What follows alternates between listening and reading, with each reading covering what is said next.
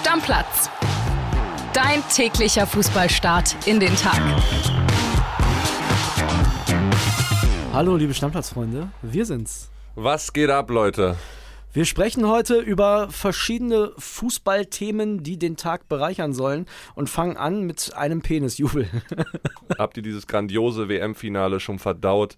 Ich muss immer noch dran denken. Ich habe letzte Nacht nach dem Spiel sogar ein bisschen davon geträumt. Ja, ich habe geträumt, Mbappé hat noch einen Elfmeter reingemacht und die Franzosen haben dann gewonnen, bin aber aufgewacht und habe gedacht, nee, sind immer noch die Argentinier. Das wäre dann ja der zwölfte Elfer gewesen. Gefühlt, ja.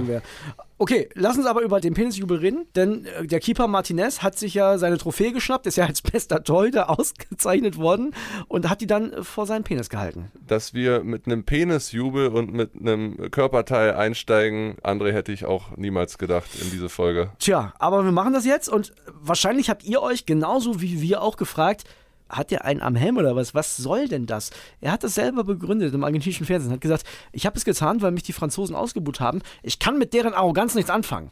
Ja, gut. Also der sollte lieber in Ruhe seinen Erfolg genießen, sollte sich von seinen argentinischen Landsleuten einmal ordentlich feiern lassen.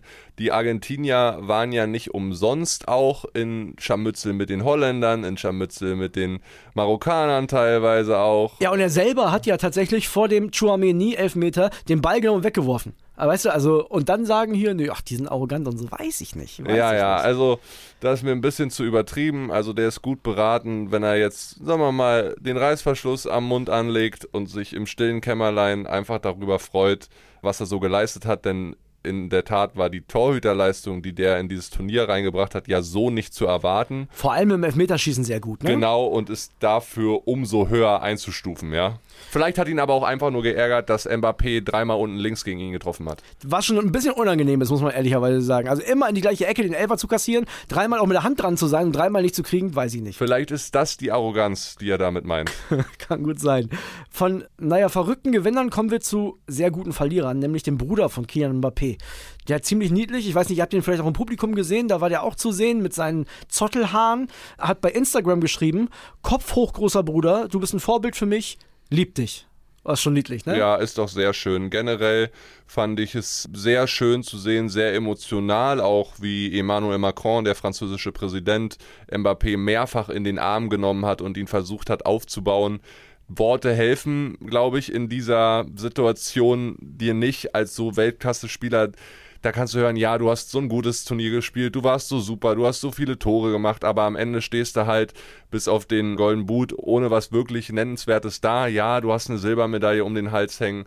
Ja, du hast so geil gespielt, aber das, was du am Ende in der Hand haben willst, nämlich den WM-Pot, den hat er nicht bekommen und viele Leute haben ihn sehr liebevoll und schön getröstet, ja. Übrigens, eine Sache, die ich ein absolutes Unding finde. Ich weiß, du wirst jetzt gleich wieder sagen, als Sportler, man ist frustriert, das musst du verstehen, aber nee, verstehe ich nicht die Franzosen. Es ist, ist kein reines Franzosenproblem, das ist beim DFB-Pokal auch so oder bei allen anderen Teams, die im Finale verlieren. Die haben sich ganz schnell ihre Silbermedaillen wieder vom Hals gerissen. Killy, das macht man nicht. Ja, darüber redest du aber auch nur, weil du es so mega öffentlich im TV siehst und dir das dann sofort auffällt. Ja, klar. Ich glaube, das macht man gar nicht jetzt äh, so bewusst mit Absicht oder so. Ja, das ist einfach die Medaille, die du in dem Moment nicht haben willst. Du willst nicht da von diesen ganzen UEFA und FIFA Hyopies in den Arm genommen werden, die dir dann sagen, oh, du warst super und so, die aber gar keine Ahnung haben, was das in dem Moment für dich bedeutet Ja. und kriegst da die Silbermedaille so halbwegs lieblos und mit einem Schulterklopfer nochmal umgehangen. Die willst du in dem Moment einfach nicht haben, André. Auch ich habe das in meiner Sportlerkarriere hinter mir und habe mir direkt vom Podest kommend Medaillen abgenommen, einfach weil ich A damit nicht zufrieden war oder B auch sie in dem Moment nicht verdient habe, weil die Zeit davor scheiße war oder die Leistung davor halt scheiße war und dann nimmst du diese Medaille halt ab, mein Gott. Ja, aber das habe ich bei dir nicht in der ARD gesehen, das ist Punkt 1 und Genau, das ist das ja, Wichtigste aber daran. Ja, ja, das hat, ich finde, das hat einen schlechten Vorbildcharakter. Ich finde das nicht gut. Ich finde, ich finde, als hochbezahlter Profisportler musst du das ertragen. Ja, aber was hat das denn jetzt wieder mit Vorbildcharakter zu tun? Ja, Millionen von Kindern da draußen, Fairness. die sehen das. Ja, aber Fairness, also wem denn fair gegenüber? Der Medaille fair gegenüber oder der Dem Wettbewerb, äh, dem ach, Gegner. Ach komm, André, hör auf. Finde ich also nein, da muss man auch mal die Kirche im Dorf lassen und wenn ein Fußballprofi in so einem Moment, wo er wirklich tagtäglich, weil er eine Figur des öffentlichen Lebens ist, ja auch sich hinterfragen muss, was mache ich in der Öffentlichkeit? Wie wirkt das auf jüngere Leute, die mich vielleicht als Vorbild haben? Wenn er in dem Moment der größten sportlichen Niederlage für viele von diesen Spielern in deren Leben, ja, wenn du da darüber noch nachdenkst, nehme ich jetzt die Medaille ab oder nicht? Also wer das bewusst macht, Hut ab, so abgewichst zu sein, aber das will ich keinem unterstellen. Ich glaube, dass der eine oder andere mit Sicherheit darüber nachdenkt. Ich glaube auch, dass der eine oder andere das als Zeichen absichtlich abnimmt. Das glaube ich schon, will ich nicht jedem unterstellen, aber da gibt es bestimmt den einen oder anderen. Und ich finde, das gehört sich einfach so, dass man hat das Finale verloren, so, man kann neu angreifen oder auch nicht, aber du hast einen zweiten Platz gemacht und dann nimm das einfach hin. Ja, da sind wir unterschiedlicher Meinung. Absolut. Ich finde es nicht schlimm, dass man die Medaille da abnimmt. Du, und das, das geht ja noch. Weißt du, einige nehmen nur die Medaille ab, andere treten ganz zurück. Hier Karim Benzema zum Beispiel. Ne? Mit Deschamps jetzt so ein bisschen Ärger gehabt. Der hat sich auch irgendwie nicht ge genug gewertschätzt gefühlt, weil der so ein bisschen genervt von den Fragen nach ihm war vor dem Finale hat bei Twitter direkt mal seinen Rücktritt verkündet. Genau, er schreibt dort, Zitat, ich habe die Fortschritte und die Fehler gemacht, die mich dahin gebracht haben, wo ich heute bin und ich bin stolz drauf. Ich habe meine Geschichte geschrieben und unsere endet hier. Tja. Und dazu gab es noch das französische Symbol für die Nationalflagge und damit sagt er, liebe Karim Benzema im Alter von wundervollen 35 Jahren, leise Adieu.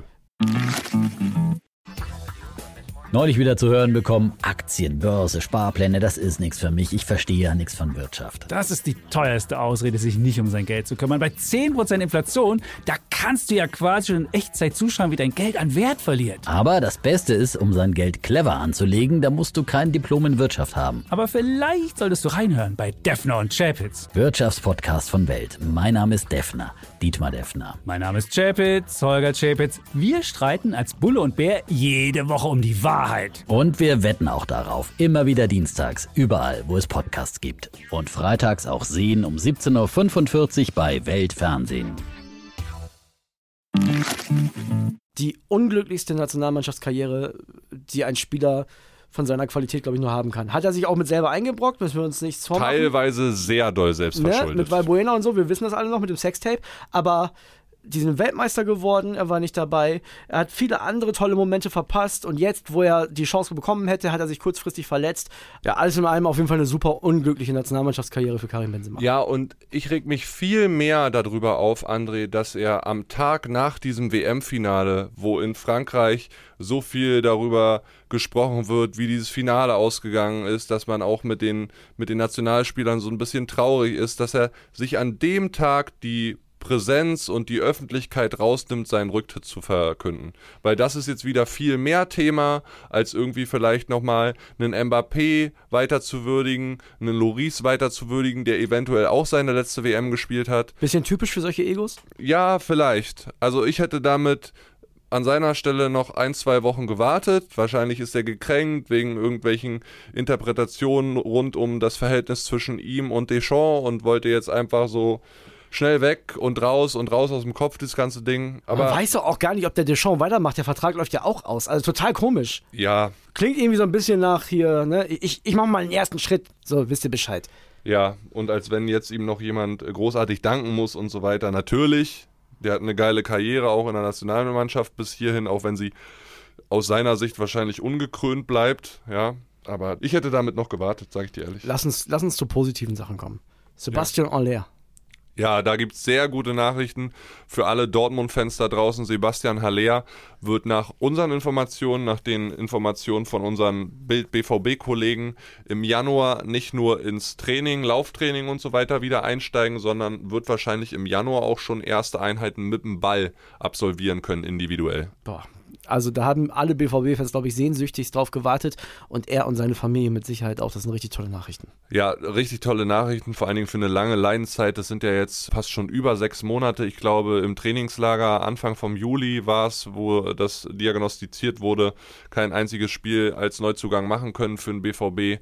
Und der würde ja den Ambitionen des BVB in der Rückserie und gerade auch international, wenn er dann vielleicht ab März oder April wieder eingesetzt werden könnte, nochmal sehr viel Ambitionen verleihen. Ja, ich habe noch ein, zwei andere News aus der Bundesliga. Pirmin Schwegler, der ein oder andere von euch wird ihn noch kennen aus Hoffenheim-Zeiten. Und genau dahin kehrt er jetzt zurück. Der wird dort nämlich Sportdirektor unter Alexander Rosen, berichtet dann quasi an den. Das ist jetzt der nächste Schritt in seiner, sagen wir mal, ja, Funktion als äh, Manager in der Fußball-Bundesliga, war zuletzt ga- ganz lange Chefscout bei den Bayern, wussten vielleicht auch die allerwenigsten von euch nur. Ja, wusste ich auch nicht, dass der Chefscout in Bayern ist. Ja. Hat, hat der wohl die, diesen Manet entdeckt?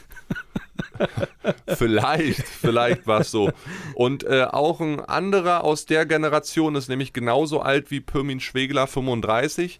Der hat immer noch Fußball gespielt, hört jetzt aber auch auf, nämlich Andreas Beck. Hat noch Fußball gespielt, ja? Ja, der hat noch Fußball gespielt. Der beendet jetzt seine Karriere, unter anderem U21 Europameister geworden 2009, auch Nationalspieler gewesen unter Jogi Löw und natürlich 2007 Meister mit dem VfB Stuttgart. Da werden sich die Stuttgart-Fans, die VfB-Fans noch gerne an die goldenen Zeiten damals erinnern, mit ihm, Kedira, Gomez und so weiter. Da fragt man sich ja, wenn man sich an Becker erinnert und auch daran, dass die Außenverteidiger der Nationalelf ja schon immer schwierige Positionen waren, warum ist das nicht mehr geworden, ne? Ja, Weiß ich jetzt auch nicht. aber das frage ich mich bei Serdar Taski auch immer. ja gut, aber der war ja Innenverteidiger nachher. Na, auf jeden Fall, was Digga. macht denn der jetzt? Werden wir mal sehen. Also Er beendet einfach seine Karriere. beendet Im seine Winter. Karriere, die Zukunft ist breit. Wo war der zuletzt? Ich weiß es gar nicht, müsste ich jetzt mal nachgucken. Vielleicht kannst uns der ein oder andere schlaue Hörer einmal rüberschicken. Ich habe den noch bei Celtic Glasgow in Erinnerung, wenn ich richtig liege. Also in Schottland hat er einige Zeit gespielt. Wir Da machen jetzt hat hier er auch noch- Podcast-Live-Recherche. Hat er auch Pass nochmal auf. gut gespielt. Andreas Beck zuletzt bei KAS Eupen in Belgien. Ah, okay. Wisst ihr Bescheid? Ja, auch spannend. Übrigens im Sommer 2022 keinen Verein gefunden und jetzt erst die Karriere beendet. Gut, dann hat das jetzt sinnvoll gemacht. Eine Sache nochmal speziell auf die WM. Wir haben ja unser WM-Tippspiel jetzt hinter uns gelassen. Wir haben da auch einige Gewinner ausgelobt. Äh, Ich werde die auf jeden Fall noch anschreiben, wenn ich es nicht sogar schon getan habe, jetzt, wenn ihr diese Folge hört. Also was da die ersten drei auch hingelegt haben, das war wirklich richtig krass. Mit 152 Punkten hat unser Tippspiel gewonnen. Mike-B, der kriegt eine Nachricht von mir, der wird nämlich einen 100 Euro Amazon-Gutschein bekommen. Vielleicht versüßen wir ihm damit die Vorweihnachtszeit noch so ein bisschen kurz vorm Fest. Sechs Punkte Vorsprung auf Kasi 371, äh, zweiter Platz. Und Grominho ist dritter geworden mit 145 Punkten.